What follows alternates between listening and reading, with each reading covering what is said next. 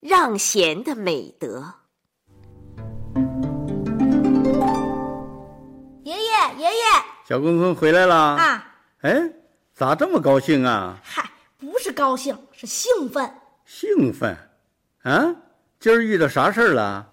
哎，爷爷，嗯、我们班今天出了件禅让的大事儿，哦，您说是不是千年不遇真的呀！啊？哎呀，这可是上古传说中的美德呀！嗯，这么重大的事件怎么会出现在你们班呢？不可思议！是这样的，我们班长李彤看到我的同桌明明处处优秀，认为明明才是我们班的最佳代表。哦，他说呀，明明当班长对大家更有好处，就提出把班长的职位让给明明了。老师称赞这是千古佳话呢。哎呀，这些孩子真是让大人们羞愧不如啊！哎，爷爷，您先别羞愧，给我讲讲这禅让的来历。老师说，《史记》里也有这个故事当然有啊。哦。好好，爷爷讲。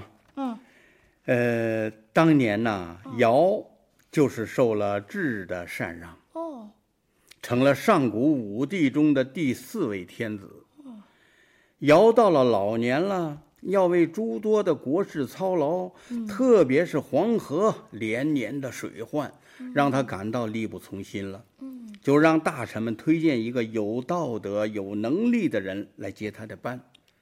有的大臣为讨尧的欢心，那就推荐尧的儿子丹朱来继承帝位。丹珠，嗯，要说丹朱不能虚心待人，常为一些琐事和人争吵斗气，他不会好好的为百姓做事的。对，你们谁也不要提他。大臣们看到尧的态度非常明朗而坚决，就有人向他推荐有贤良美名又很有才干的舜。哦，尧说，他也耳闻舜是非常友爱邻里、孝顺父母，但是禅让是国家大事，没错，他要亲自的考察舜的为人和能力。于是尧就把女儿嫁给了舜做媳妇，让自己的儿子做舜的亲随，让他们随时观察舜的为人。过了不久，尧的女儿和儿子就都来向他汇报了。尧的儿子说：“舜不仅仅为人正直，还对百姓是关爱谦让。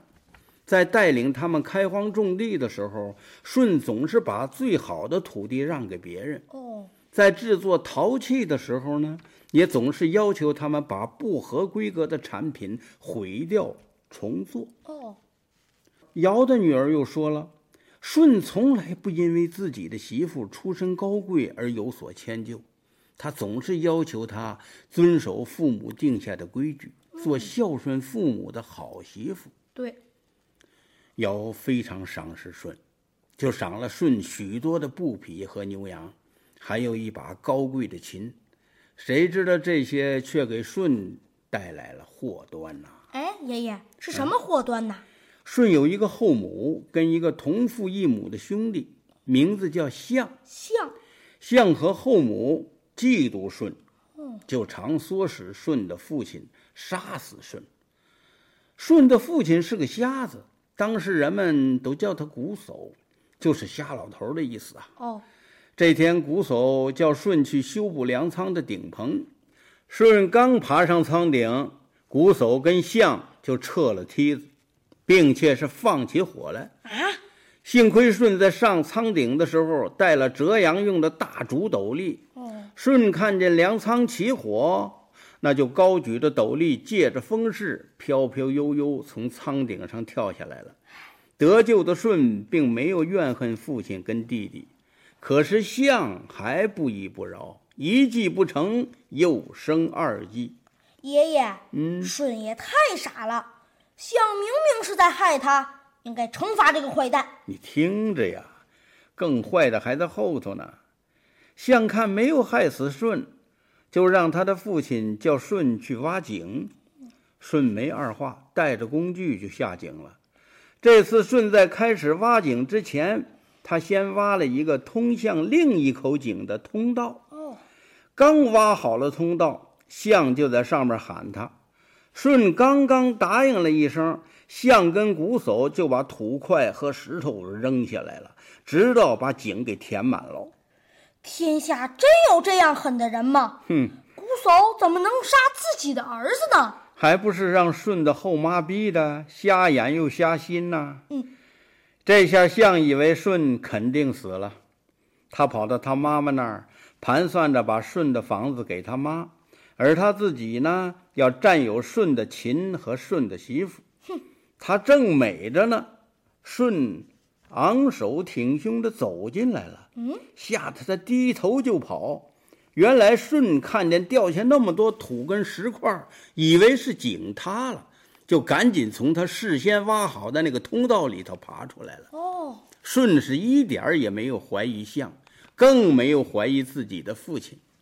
尧的女儿把这些事情都告诉了尧，哦，尧听了非常钦佩舜的为人，就决定把地位禅让，于是为舜准备了非常隆重的禅让大典，把帝王的职位让给了舜，成了选贤任能的千古佳话了。嗯，爷爷，嗯，我要是尧啊，不仅要让贤，还要惩恶，哦。至少要把象关进大牢，打他一顿屁股再 说。历史上有好人就有恶人，你记住，善有善报，恶有恶报。嗯，行了行了，明天我给你讲大禹治水啊。